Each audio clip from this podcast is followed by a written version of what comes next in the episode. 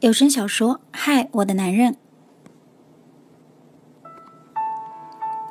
谁和谁有一腿？四。我看着桌上那块长方形的生日蛋糕，心里真是对周国庆同志佩服得五体投地。长得挺聪明伶俐的，脑子里都在想些啥呢？好好的一块生日蛋糕，不但弄得形状怪异不说，上面居然还用红色的糖汁密密麻麻写满了字。什么周国庆爱孙淼淼，我对你的爱如潮水绵绵无尽期。还是堂哥一语道破天机，你这哪是生日蛋糕啊，简直就是一块碑文。反正最后那蛋糕是没人下得了嘴，被毫发无伤的搁在了远处。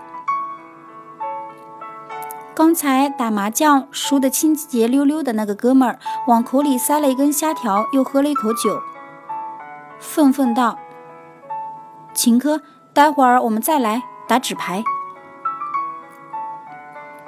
秦科靠在沙发上，笑得很浑：“行啊，你取了钱再来。”那兄弟估计是被秦哥这态度刺激到了，把酒杯往桌上一磕，怒道。我最讨厌你这德行，阴险的跟那吐信子的蛇一样。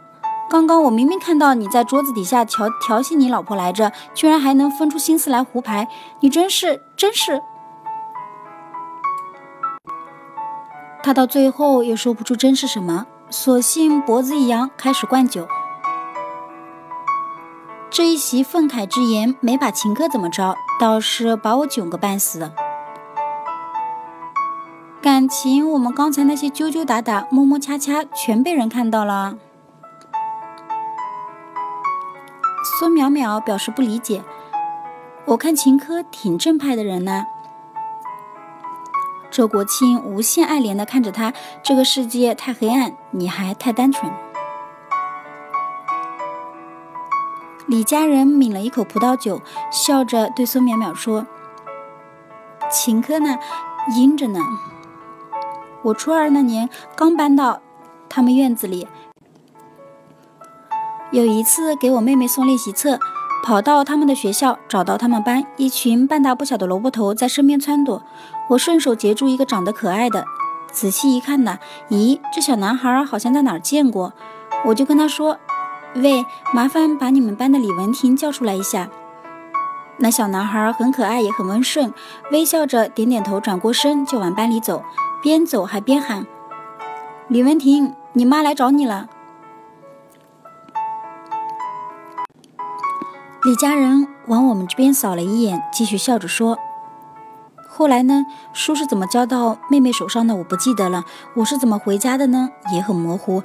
脑海里唯一清晰的就是那句清脆的嗓音：‘你妈来找你了。’那时我才多大，怎么经得住这一声妈呢？”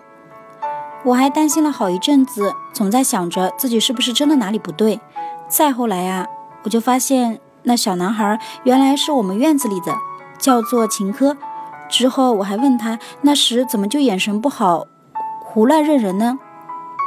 猜他怎么说的？他笑得很可爱，说：“你别生气，我知道你是新搬来的，开个玩笑而已。”我就很郁闷，这小子原来什么都清楚，故意的。就这样一句玩笑，让我的少女时代打上了阴影。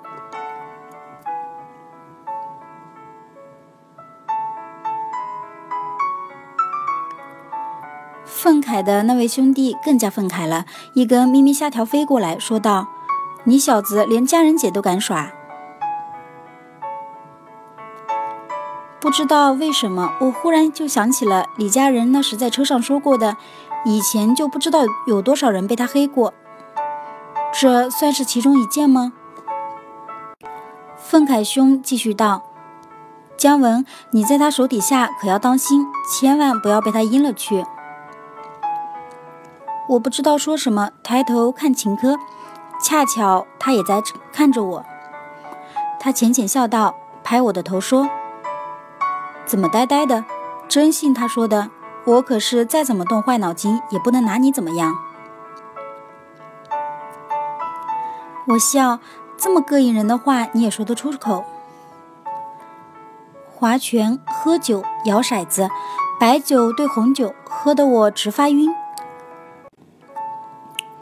秦科去厕所方便，我靠在沙发上，孙淼淼又递过来一杯，我摇摇手，再喝就要遭罪了。手机当当唱起来，我眯着眼看，上面显示是叶帆的。我说：“喂。”那边不说话。我说：“你小子有钱啊，打长途逗人玩是吧？”那边终于说了什么，周围太吵，愣是没听清。